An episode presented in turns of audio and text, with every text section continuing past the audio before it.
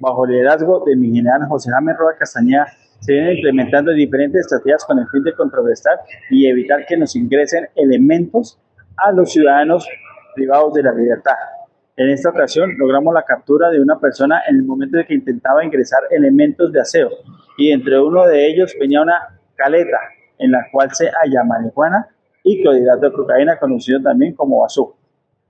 Damos recomendaciones a la ciudadanía para que informen estos tipos de hechos a la línea 123 o a la línea de cuadrante. Somos implacables contra el delito.